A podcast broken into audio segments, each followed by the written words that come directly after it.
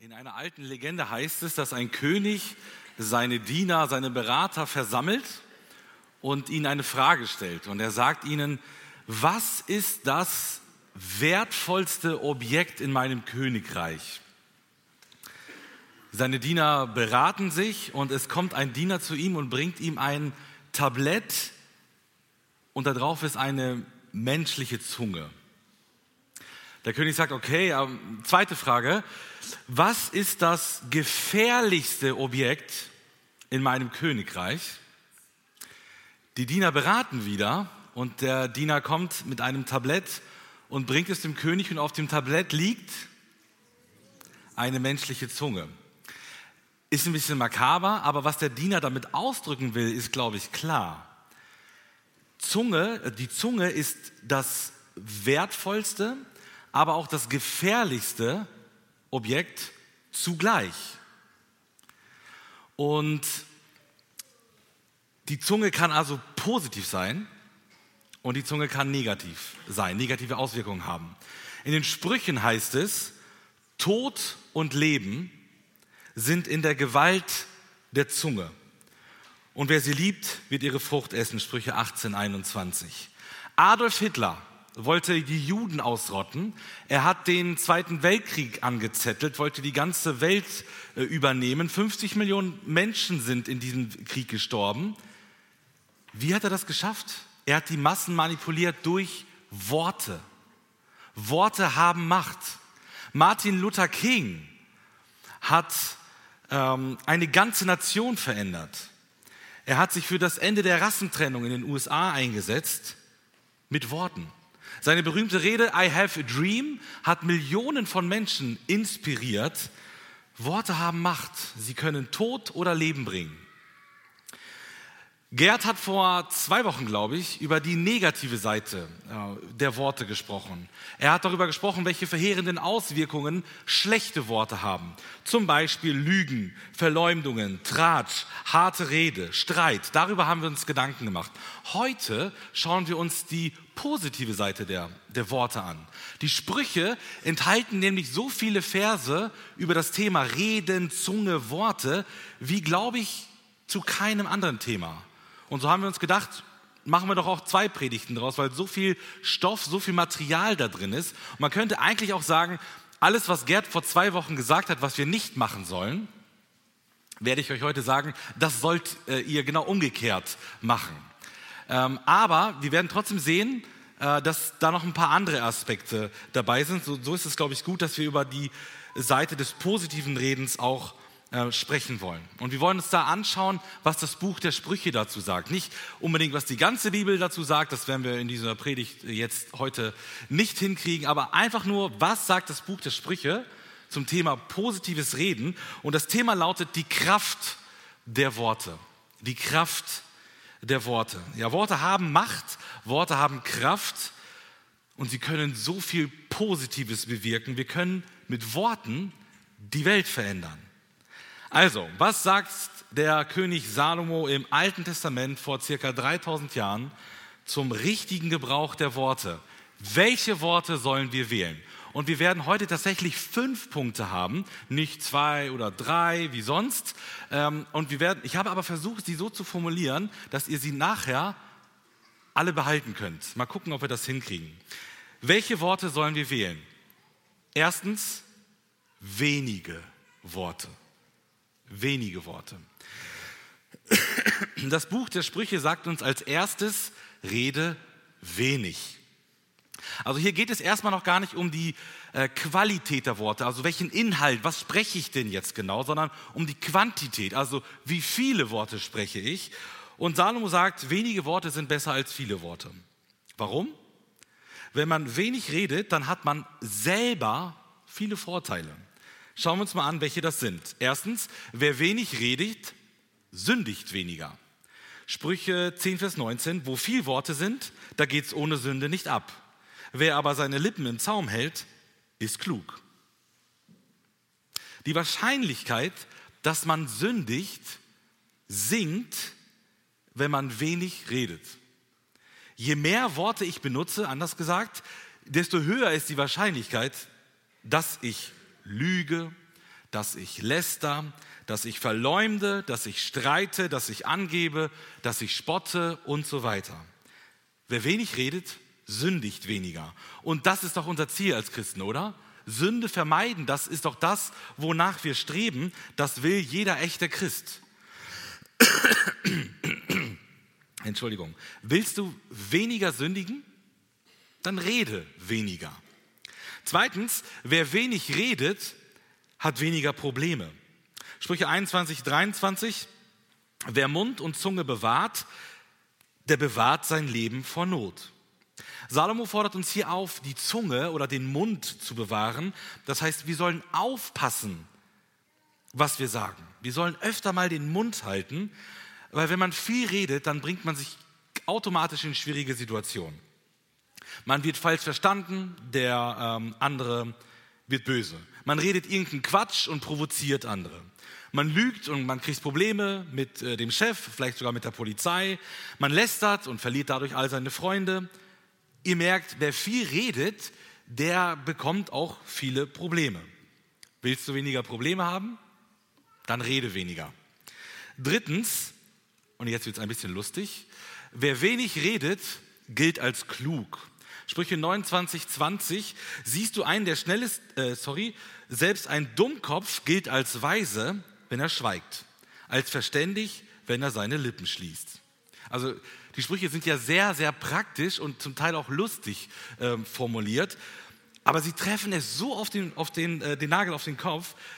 Hier sagt Salomo, wenn du keine Ahnung hast, dann sei einfach leise, guck ein bisschen äh, überlegend und äh, dann denken alle anderen, dass du ziemlich klug bist. Also probier das mal aus in der nächsten Teamsitzung.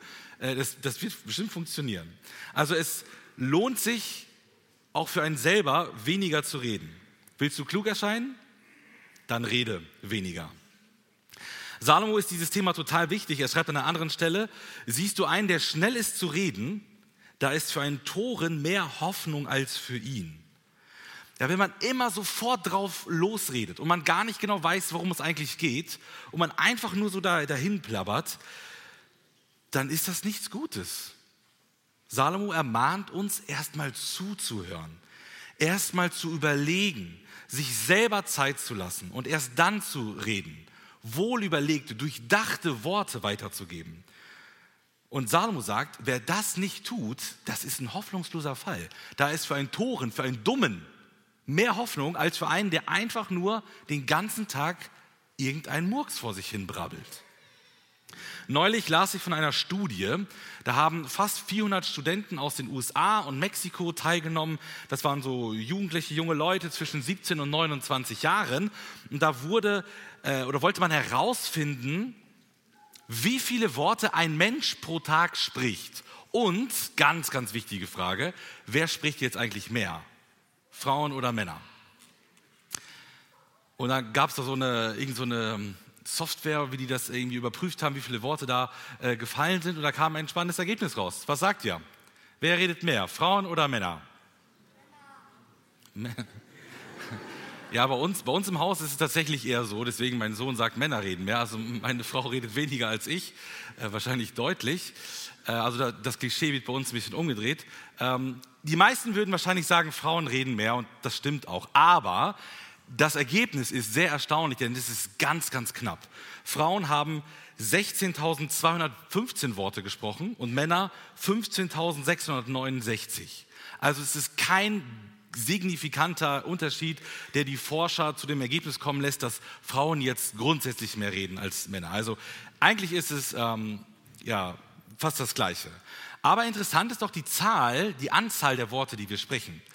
Da kam raus, also im Schnitt kann man sagen, 16.000 Worte pro Tag reden wir. Wenn man davon ausgeht, dass man 16 Stunden am Tag wach ist, wenn man acht Stunden schläft und im Schlaf nicht redet, ähm, dann wären das also 1000 Worte pro Stunde.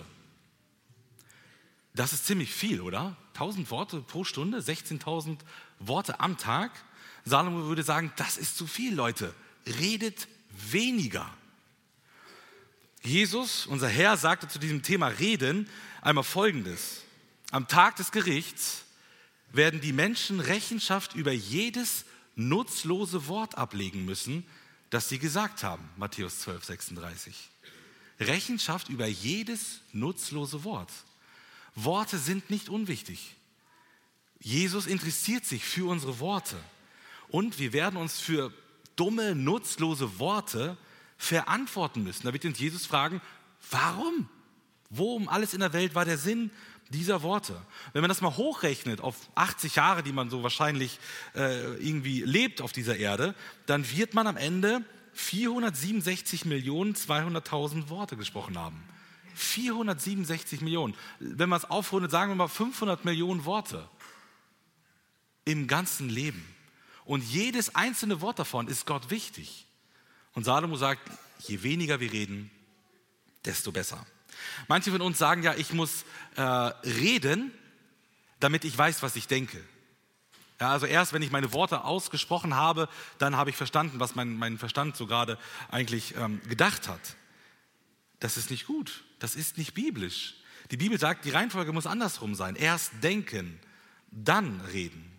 Und es gibt ja viel Redner und es gibt wenig Redner. Und wenn du zu den Vielrednern gehörst, dann überleg dir vorher, bevor du etwas sagst. Lass die anderen auch zu Wort kommen. Warte mit den Antworten, bis auch die anderen in der Gruppe was gesagt haben. Wenn du Vielredner bist, du musst nicht immer der Erste in der Sitzung sein, der etwas sagt. Lass auch ruhig mal die anderen zu Wort kommen. Und denkt, lass uns alle dran denken, für jedes Wort müssen wir uns, für jedes unnütze Wort vor Gott auch rechtfertigen. Wenige Worte, das war Punkt 1. Welche Worte sollen wir noch wählen? Zweitens, wichtige Worte. Salomo will also, dass wir wenige Worte verlieren, aber er sagt, okay, wenn wir reden und das passiert halt, ja, dann sollen es auch wichtige Worte sein, dann soll es auch sinnvoll sein. Wie könnte das praktisch aussehen? Da habe ich uns zwei Beispiele mitgebracht. Erstens, ermahne andere. Sprüche 28, 23. Wer einen Menschen zurechtweist, findet letztlich mehr Gunst als einer, der mit der Zunge schmeichelt. Ermahnung ist einfach uncool. Keiner von uns mag Ermahnung, vermute ich mal. Weder der Ermahnende noch der Ermahnte. Als Ermahnender fühlt man sich blöd, so ich bin doch nicht besser als der andere. Ich habe selber tausend Baustellen und ähm, das ist komisch. Nachher mag der mich nicht mehr, wenn ich ihn jetzt irgendwie ermahne. Und der Ermahnte denkt, ja, warum kritisiert er mich? Äh, er fühlt sich angegriffen, äh, in die Ecke gedrängt. Keiner mag äh, Ermahnung. Doch Salomo sagt, ja, okay, kurzfristig ist Ermahnung vielleicht unangenehm, aber langfristig bringt sie großen Segen. Und letzten Endes wird der Ermahnte dem Ermahnenden danken, wenn er ihn liebevoll ermahnt hat weil er ihn bewahrt hat vor einer schlimmen Sünde. Ja, wenn man mit 180 auf den Abgrund zufährt, zurast und da eine eingestürzte Brücke ist und da steht jemand und sagt, ey, ich ermahne dich, brems jetzt, so kannst du nicht weitermachen, du fährst in die falsche Richtung und das auch noch viel zu schnell, das darfst du nicht, ja, dann ist das erstmal ein Angriff. Hey, was, was erlaubt der sich eigentlich? Dem anderen zu sagen, wie er fahren soll? Ja, aber warum tut er das? Weil er ihn bewahren will vor dem, äh, vor dem Tod. Und der Ermahnte wird vielleicht erstmal denken, oh, was will der denn jetzt? Kritisiert mich hier von der Seite so. Aber langfristig wird er ihm sagen, ja, danke, dass du mich gewarnt hast, denn jetzt lebe ich und bin nicht tot. Und genau das Gleiche kann man auch übertragen äh, auf unser ganz normales Leben, auf unser geistliches Leben auch. Wenn wir jemanden warnen, weil er in, sich in Sünde verstrickt, dann bringen wir ihm ja etwas Gutes und hier heißt es, er bringt letztlich mehr Gunst als einer, der mit der Zunge schmeichelt. Also immer nur schleimen und ja, alles gut, was du machst, ist alles vollkommen okay. Das ist für den Augenblick vielleicht eine ganz schöne Sache, weil es stört nicht und so ist es nicht unangenehm, aber es bringt einem langfristig überhaupt nichts. Der zweite wichtige Part von den wichtigen Worten ist, verteidige andere. Sprüche 31,8, tu deinen Mund auf für die Stummen und für die Sache aller, die verlassen sind. Manche Menschen haben keine Stimme. Wer verteidigt die Stummen? Wer erhebt seine Stimme, damit es den Stummen gut geht? Salomo sagt, verteidige diejenigen, die sich nicht selbst verteidigen können. Babys im Mutterleib können nicht sprechen. Wer hilft den Babys im Mutterleib, dass sie nicht getötet werden? Das müssen wir machen. Wir müssen sie verteidigen. Wir müssen dagegen kämpfen, dass man Babys im Mutterleib tötet. Und es gibt jedes Jahr den Marsch fürs Leben in Berlin. Da kommen tausende Christen zusammen und sie demonstrieren für das Leben. Sie demonstrieren dafür, dass ja die Welt erkennt, dass jedes Lebewesen wertvoll ist. Egal, ob es im Mutterleib sich noch befindet, ob es behindert oder alt oder krank ist, jedes Leben ist lebenswert und darf und muss weiterleben. Und sie versuchen, die Politik zu äh, beeinflussen, die Gesetze zu verändern. Und das ist eine super Gelegenheit für uns, die Stimme zu erheben für die Stummen, die selber nicht sprechen können. Ein anderes Beispiel, du kannst andere verteidigen, die gemobbt werden. Vielleicht lacht die ganze Klasse über jemanden und diese Person kann sich alleine gar nicht wehren gegen 25 andere. Wer hilft ihm oder ihr? Und das ist deine Chance, das ist deine Verantwortung, da einzuschreiten. Verteidige ihn oder sie. Also wenn wir reden, sagt Salomo, dann sollen es bitteschön wichtige Worte sein. Ermahne andere, verteidige andere. Also wir haben gesehen, welche Worte wir wählen sollen. Wenige Worte, wichtige Worte und drittens wahre Worte. Wahre Worte. Unsere Worte müssen wahr sein. Also wenn wir reden, dann muss es auch der Wahrheit entsprechen, dann muss es auch stimmen. Schaut mal, Gott selbst kann nicht lügen, so heißt es in der Bibel, weil er die Wahrheit in Person ist. Jesus sagt, ich bin der Weg, die Wahrheit und das Leben. Und wir sollen so sein wie er. Wir, wir müssen die Wahrheit reden. Es gibt einen, der lügt. Das ist der Teufel. Jesus nennt ihn den Vater der Lüge.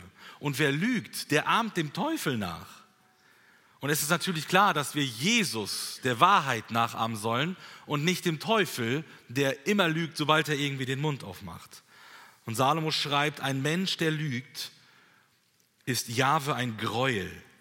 Nur wer wahrhaftig ist, gefällt ihm wohl. Wenn du Gott gefallen willst, dann rede die Wahrheit. Immer. Warum? Weil wahre Worte anderen helfen. Wahre Worte helfen anderen. Wer die Wahrheit spricht, der kann so viel Gutes bewirken. Zwei Verse habe ich euch mitgebracht. Ein ehrlicher Zeuge rettet ein Leben. Wer Lügen vorbringt, verbreitet Betrug. Und der zweite, sehr ähnlich. Ein wahrhaftiger Zeuge fördert das Recht. Ein falscher unterstützt den Betrug. Hier geht es so um eine Gerichtssituation. Und Salomo sagt, wer vor Gericht die Wahrheit sagt, der kämpft für das Recht. Der sorgt dafür, dass die Guten bestraft, äh, die Guten belohnt, sorry, und die Bösen bestraft werden. Wer aber, um das Gegenteil jetzt, die Unwahrheit sagt, der unterstützt den Betrug, der macht gemeinsame Sache mit dem Bösen. Wahrheit rettet Leben, man tut anderen etwas Gutes und man hilft den Guten.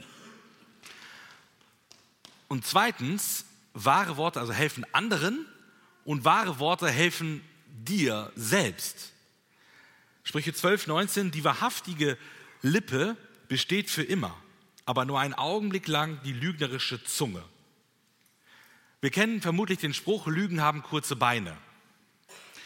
Das meint so viel, wer lügt, der kommt nicht weit. Weil wenn man kurze Beine hat, kann man nicht schnell laufen und man kann auch nicht lange laufen und man wird schnell eingeholt. Und die Aussage ist also, wer lügt, der kommt damit nicht davon.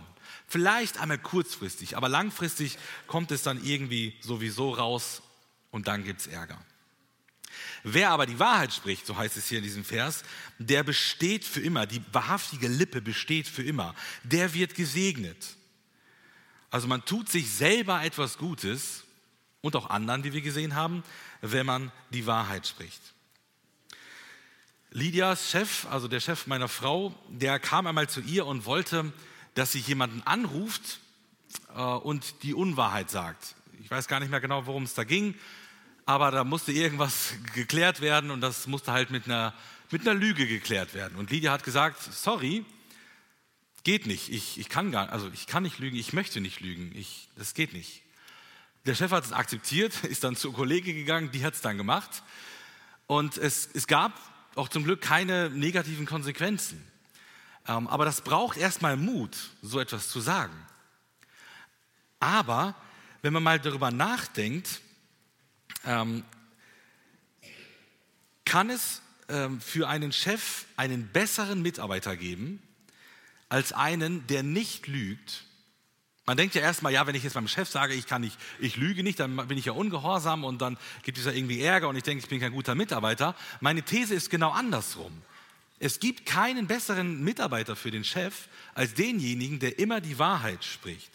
Weil der Chef dann weiß, wenn ich sehe, dass mein Mitarbeiter nicht mal einen Kunden belügt, sondern immer die Wahrheit sagt und sogar dann, wenn es richtig unangenehm ist, wenn es negative Konsequenzen für ihn hat und er trotzdem die Wahrheit sagt, dann weiß ich doch, der wird auch mich nicht anlügen. Und das ist doch das Beste, was ein Chef äh, haben kann, was er sich wünschen kann. Und Menschen, die immer die Wahrheit sagen, auch wenn es unangenehm ist, sind selten, aber sie sind Gold wert. Es gibt eine interessante Fabel, die die Konsequenzen von, Lüge auf, von Lügen aufzeigt. Es gab einen kleinen Hirtenjungen, der auf einer Weide war und Schafe hüten musste. Und auf der Weide war es dann irgendwann ziemlich langweilig. Also ganzen Tag, äh, also ich habe es noch nie gemacht, aber ich stelle mir das vor, den ganzen Tag nur rumsitzen und äh, irgendwie Däumchen drehen, müssen auf die Schafe aufpassen.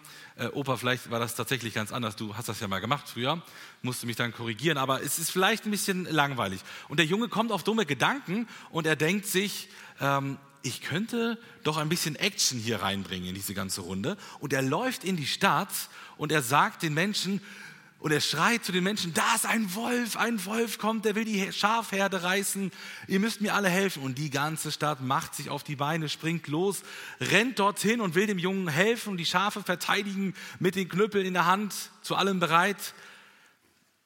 Da war kein Wolf. Das war nur ein Scherz. Der Junge hat sich einen Witz erlaubt.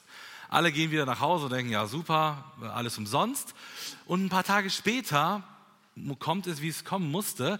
Es kommt tatsächlich ein Wolf. Ein Wolf steuert auf die äh, Schafherde zu. Und der Junge, was macht der Junge?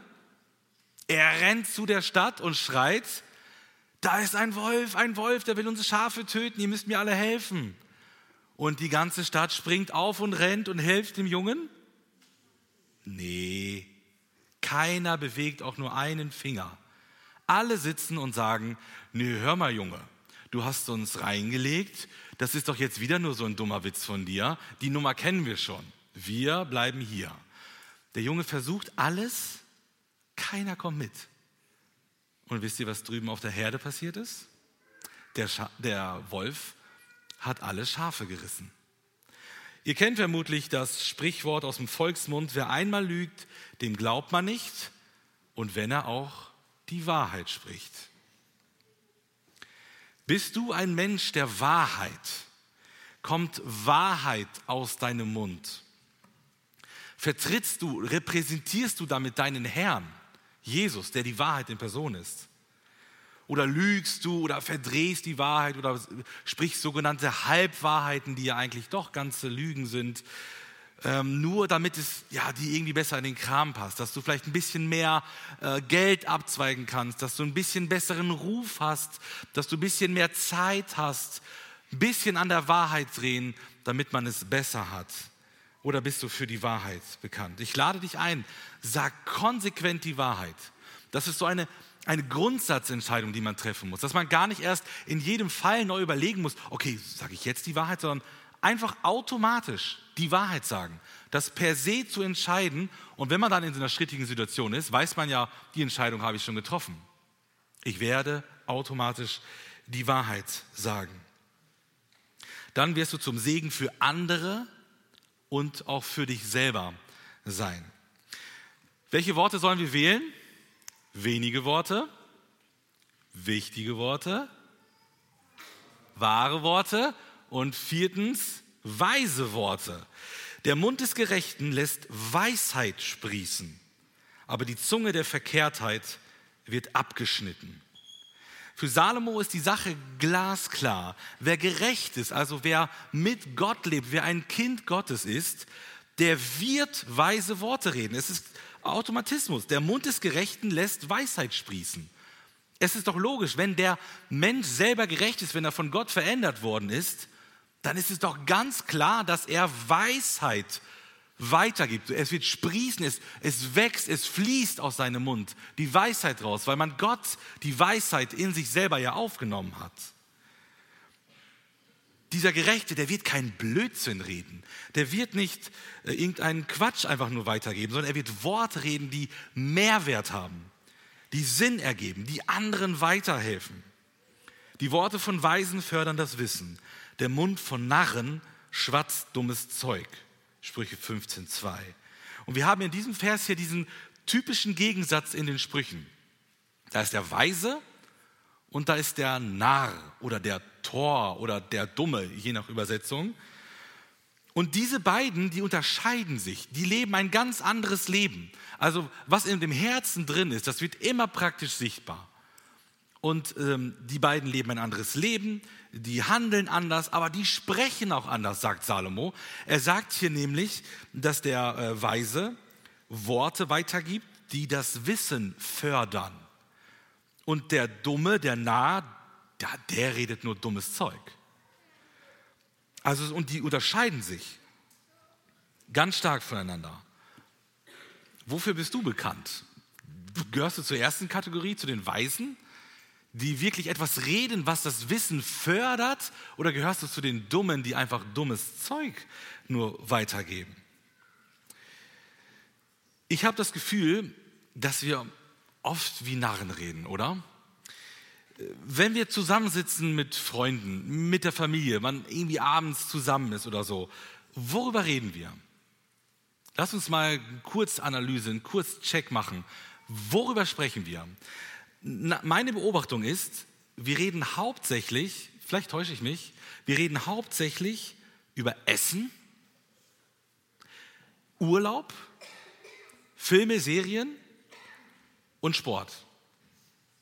Vielleicht gibt es noch andere Bereiche, aber ich denke, das sind so die großen Bereiche, über die wir fast den ganzen Tag reden. Es sei denn, wir sind auf Arbeit und haben irgendwie was Fachliches zu tun oder so womit wir uns beschäftigen, womit wir den ganzen Tag zu tun haben, was wir uns reinziehen, darüber denken wir nach und darüber reden wir dann auch.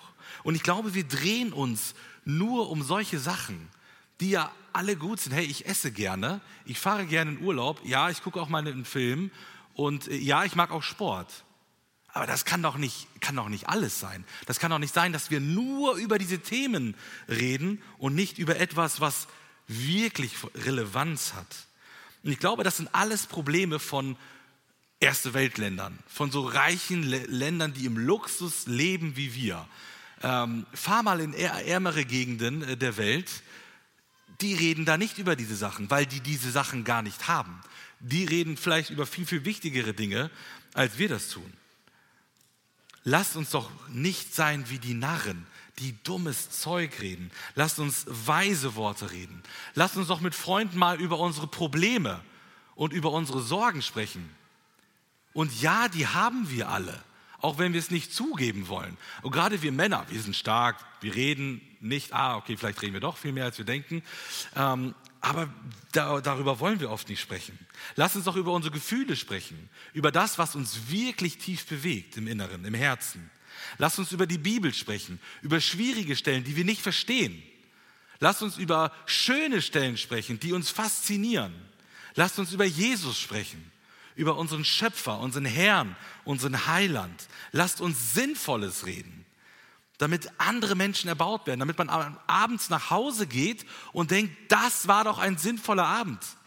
Wir haben über wirklich wichtige Dinge gesprochen, die uns helfen, die uns motivieren, weiter mit Jesus zu leben. Und wie wichtig weise Worte sind, zeigt Salomo in Sprüche 2015. Er sagt, es gibt Gold und viele Perlen.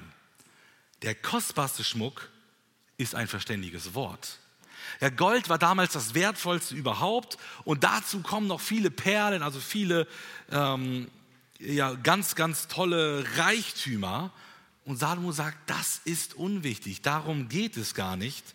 Diese Dinge sind zwar sehr, sehr wertvoll, damit kann man sehr, sehr viel kaufen, aber das Wertvollste, das Kostbarste überhaupt ist ein verständiges Wort. Also ein Wort, das weise ist, das Sinn ergibt, das weiterbringt. Das, sagt Salomo, ist das Wertvollste. Und wenn du jemanden beschenken willst, dann gib ihm ein weises, ein verständiges Wort weiter. Ein Mann kommt zu Sokrates, das äh, war ein griechischer Philosoph, und er möchte ihm eine neue Nachricht weitergeben. Er sagt, Sokrates, hast du schon gehört? Und er will äh, ansetzen und dem Mann einiges, ähm, dem Sokrates einiges Spannendes weitergeben. Und Sokrates, er ist ja ein Philosoph, ein weiser Mann, sagt, halte ein, hast du denn deine Nachricht schon durch die drei Siebe gesiebt? Viele Fragezeichen im Kopf des Mannes. Wahrscheinlich konnte er sich das schon denken. Wenn man mit einem Philosoph spricht, dann reden die immer komisch. Und ja, was, was, was, was meinst du? Worum geht's? Er sagt, ja, hast du denn diese Nachricht schon durch das Sieb der Wahrheit gesiebt? Ist das, was du mir jetzt sagen willst, wahr? Stimmt das? Oh, gute Frage. Okay. Hast du denn deine Nachricht durch das Sieb der Güte gesiebt? Ist das, was du mir sagen willst, gut? Ist es freundlich? Ist es schön? Naja, nicht wirklich. Okay, aber hast du denn deine Nachricht durch das Sieb der Notwendigkeit gesiebt?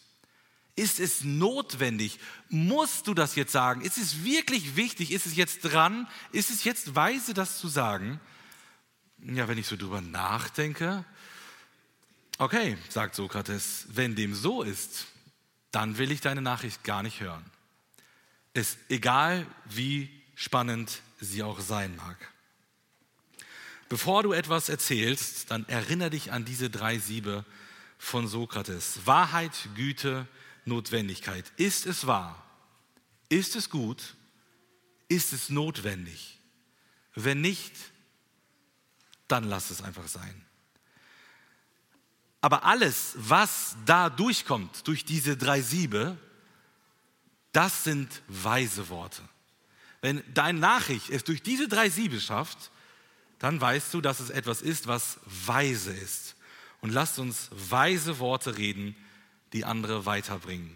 So, bevor wir jetzt zum fünften Punkt kommen und zum letzten, machen wir einen kurzen Test. Ihr könnt ruhig mitreden. Erstens, welche Worte sollen wir wählen? Wenige Worte. Zweitens, wichtige Worte, bisschen lauter. Drittens, wahre Worte. Viertens, weise Worte, ja, das steht dran. Und fünftens, warme Worte. Warme Worte. Als letztes zeigt uns Salomo, dass wir warme Worte reden sollen. Damit meine ich Worte, die wohltuend sind, die einen ja das Herz irgendwie warm machen. Und ich habe euch jetzt eine ganze Reihe an Versen mitgebracht, auch um euch zu zeigen, dass das ein so wichtiges Thema ist. Ne? Also, ihr wisst, wenn ein Vers einmal in der Bibel steht, dann ist er wahr und wichtig. Der braucht keine zweite Ergänzung, um wichtiger zu sein. Aber wenn das ganze Buch der Sprüche quasi so voll ist mit einer Aussage, dann kann man vielleicht darüber nachdenken, ob diese Aussage vielleicht ganz besonders wichtig ist. Und es scheint wirklich so zu sein, dass Salomo das ein ganz großes Anliegen war. Deswegen jetzt kommt diese Folie mit ganz vielen Versen. Der Mund des Gerechten ist eine Quelle des Lebens.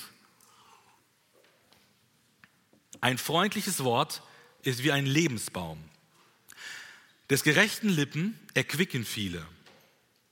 Was von den Lippen des Gerechten kommt, das tut dir gut. Wer unbedacht schwatzt, der verletzt wie ein durchbohrendes Schwert. Die Zunge der Weisen aber ist heilsam. Sorge im Herzen bedrückt den Menschen, aber ein freundliches Wort erfreut ihn. Eine sanfte Antwort wendet Grimm ab, aber ein kränkendes Wort erregt Zorn. Freundliche Worte sind Honig, Süßes für die Seele und Heilung für das Gebein. Wir sehen also, positive Worte haben eine enorme Kraft. Wenn wir warme Worte sprechen, dann tun wir Gutes. Mit warm meine ich liebevoll zu sprechen, sanft, freundlich, gnädig, aufbauend. Und schauen wir mal jetzt diese Verse an und gucken wir mal, welche Auswirkungen hat es, wenn wir warme Worte weitergeben. Was sagt Salomo hier in den Versen? Er sagt, warme Worte sind lebensspendend. Also sie sind eine Quelle des Lebens. Warme Worte sind wie ein Lebensbaum. Das heißt, andere blühen dadurch geradezu auf. Warme Worte erquicken andere Menschen. Andere Übersetzungen sagen, sie machen die anderen Menschen satt, sie weiden die anderen Menschen. So wie eine, eine, eine grüne, saftige Weide und Schafe, hatten wir schon heute, kommen und essen, fressen davon und werden satt. Es ist einfach gut für den Menschen. Und so erquicken des gerechten Lippen die Worte äh, durch gerecht, diese guten Worte, warme Worte, erquickt er diese anderen Menschen. Warme Worte tun der Seele gut, sie tun dir gut. Weiter heißt es, wenn wir einfach so daherplappern und gemeine Sachen sagen, dann können diese Worte verletzen. Und das Bild, das Salomo hier verwendet, ist äußerst krass. Er sagt, es sind ähm, Worte, die wie ein durchbohrendes Schwert sind. Ja, also stell dir das mal vor, ein Schwert in den Bauch gerammt. So fühlen sich Worte an, die einen verletzen, die einen vernichten können, die unglaublich wehtun können, sagt Salomo. Und dann wieder der Kontrast, er zeigt auch dann sofort auf, was die positive Seite ist. Und dann sagt er eben, ähm, die Zunge der Weisen aber ist heilsam. Also böse Worte verletzen und vernichten wie ein Schwert. Und ähm, die Zunge der Weisen, also gute Worte zu sprechen, sind heilsam. Und dieses Wort meint ähm, ja so etwas Medizinisches tatsächliches. Manche sagen, es sind Balsam. Also es ist wie eine Medizin. Es tut dem Menschen gut. Es, es lindert vielleicht sogar äh, Krankheiten. Ähm, und dann im nächsten Vers heißt es, wenn, wenn man im Streit ist, dann, dann fliegen ja manchmal die Fetzen, dann geht es hoch her, da schaukelt sich alles hoch, ein böses Wort jagt das nächste. Und was macht man dann? Was ist die Lösung, um diesen ja, Teufelskreislauf irgendwie zu durchbrechen? Und Salomo sagt, ein sanftes Wort. Sprich dann ein sanftes Wort in dieser hitzigen Diskussion und das Klima wird sich verändern. Das sanfte Wort verändert alles. Es stillt den Zorn. Und in dem letzten Vers sagt er, dass ähm, warme Worte wie Honig sind. Ja, Honig kennen wir heute auch, ist ziemlich lecker, ist sehr süß und war auch damals das, das bekannteste Süßungsmittel. Und es lässt einen aufleben, es erfreut das Herz. Und genau diese Wirkung haben auch warme Worte. Und wenn man sich das so anschaut, das ist doch echt faszinierend, oder? Welche Auswirkungen, welche positiven Auswirkungen warme Worte haben können.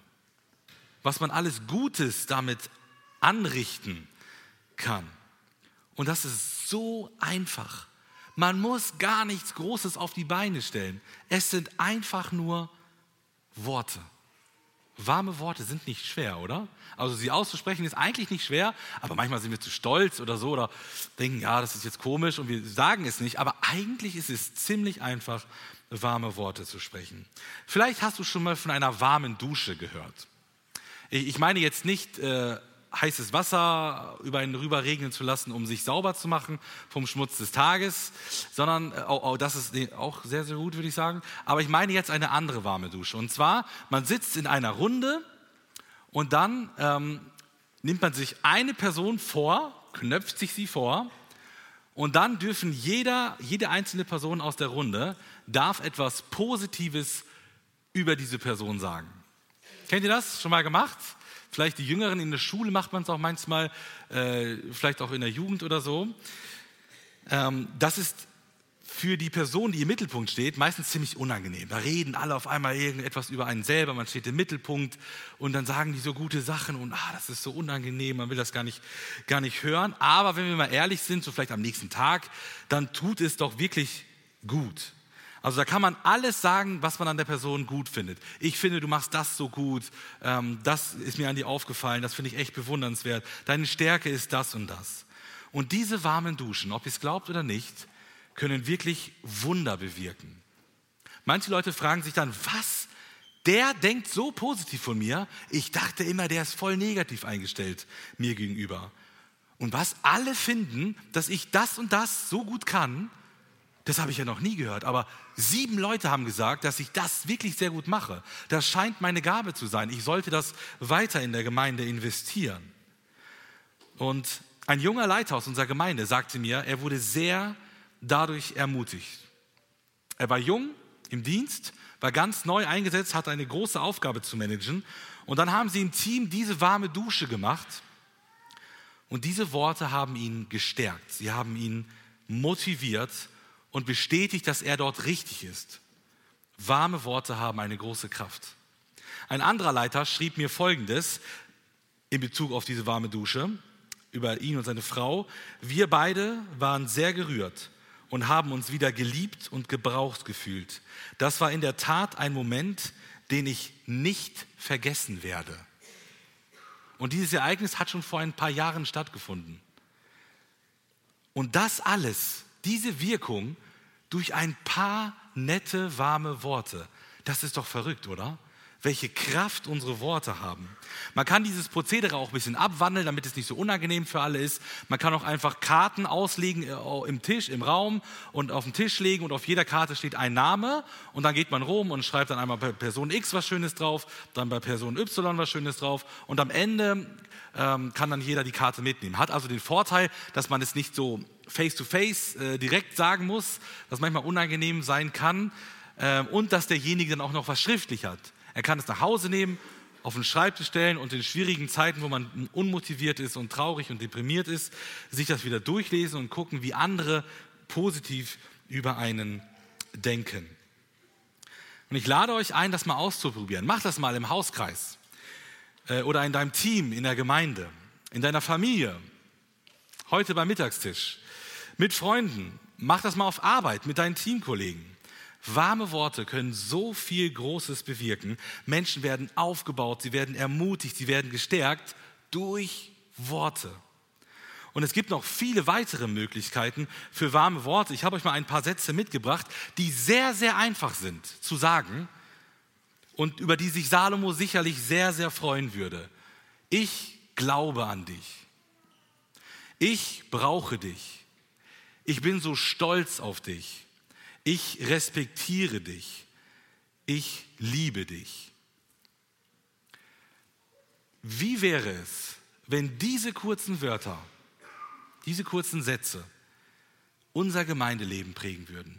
Wenn wir so miteinander sprechen würden, zu unseren Kollegen im, im, im Dienstbereich, zu unserem Vorgesetzten im Team, äh, zu unseren Mitarbeitern, zu den anderen Leuten, Vielleicht auch zu Leuten in der Gemeinde, die theologisch, politisch, persönlich, was weiß ich noch, ganz anders sind als ich. Ja, auch zu denen kann man das sagen. Ich respektiere dich. Du hast eine ganz andere Einstellung, aber ich respektiere dich trotzdem. Wenn jemand irgendetwas irgendwo sich einbringt in der Gemeinde, dass wir dann sagen, danke, das hast du gut gemacht.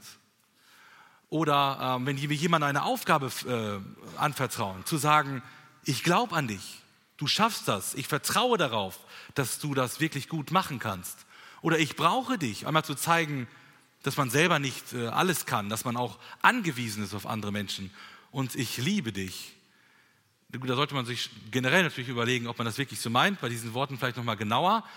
Aber was haben diese drei Worte für eine große Kraft, wenn wir das zu unseren Kindern, zu unseren Ehepartnern und zu anderen Menschen sagen, die ja uns lieb sind. Was würde das verändern? Wie würden Menschen bei uns aufblühen, neu, ja, neuen Mut fassen? Wie würde sich das Klima in der Gemeinde verändern? Wie würden wir unser Zeugnis verändern in der Stadt, in der Welt? Weil die Menschen merken, hier sind Menschen, die reden warme Worte, die lieben sich und die helfen sich gegeneinander, äh, miteinander. Ähm, wenn wir diese Worte, Sätze sprechen, dann wird es Leben verändern, wie Salomon sagt. Ich fasse das Ganze mal kurz zusammen. Salomo zeigt uns, welche Worte wir wählen sollen. Jetzt müsst ihr nicht mitreden, ihr seht es vorne. Wenige Worte, wichtige Worte, wahre Worte, weise Worte und warme Worte. Jetzt haben wir gehört, wie unser Gott sich unser Reden vorstellt. Salomo hat es aufgeschrieben, Gott hat es inspiriert, er wollte, dass Salomo das so aufschreibt. Es sind also Gottes Gedanken. Diese fünf Punkte möchte Gott von dir. Aber wie schafft man das eigentlich? Jetzt haben wir wieder eine neue Liste. Ne? Das sind wieder neue Dinge, die man umsetzen muss, die aber doch irgendwie so schwierig sind umzusetzen.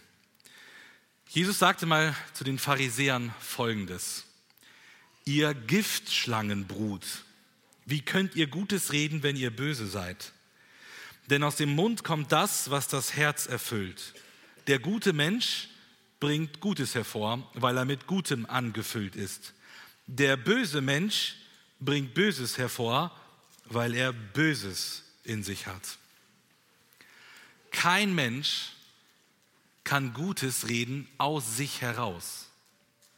Wir alle sind verdorben, sagt uns die Schrift. Wir alle reden alleine von uns aus nur Böses, weil wir Sünder sind.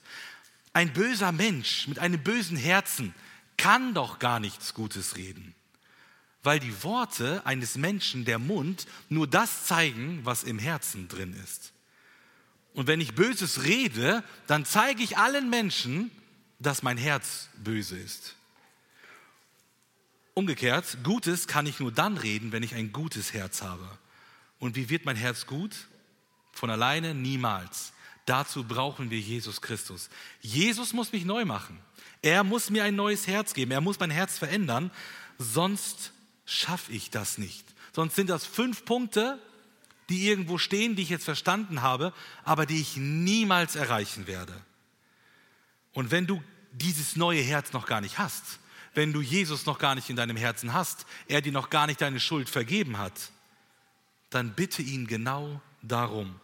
Er vergibt dir deine Sünden, er macht dich neu, er gibt dir ein neues Herz und er macht einen neuen Menschen aus dir und erst dann kannst du mit Gottes Hilfe so reden, wie Gott es wohlgefällig ist. Aber vorher musst du zu Jesus kommen. Und dazu lade ich dich ein, Vergebung bei Jesus zu suchen, damit er dein Herz neu macht. Und wenn du Christ bist und jetzt aber merkst, ey, diese fünf Punkte, die reden von vielem, aber nicht von meinem Leben. Und auch ich muss mich dabei ganz stark überprüfen.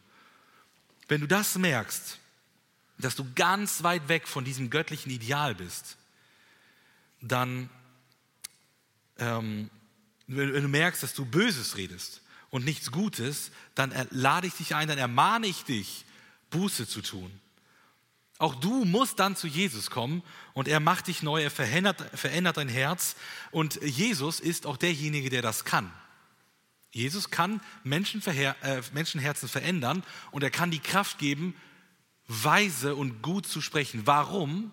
Es heißt im Petrusbrief, Jesus hat keine Sünde begangen und kein unwahres Wort ist je über seine Lippen gekommen. Er wurde beleidigt und schimpfte nicht zurück.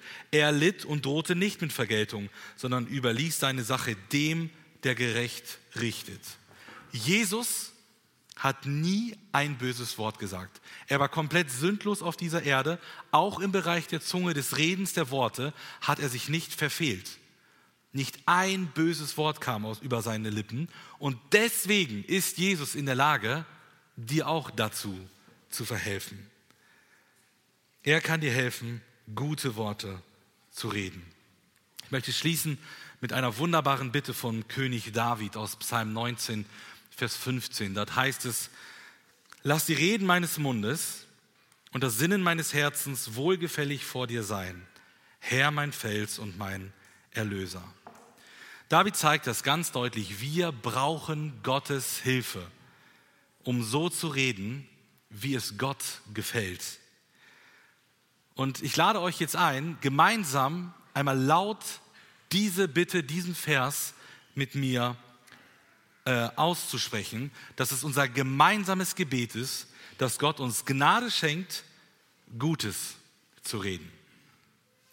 Lass die Reden meines Mundes und das Sinnen meines Herzens wohlgefällig vor dir sein, Herr, mein Fels und mein Erlöser. Amen.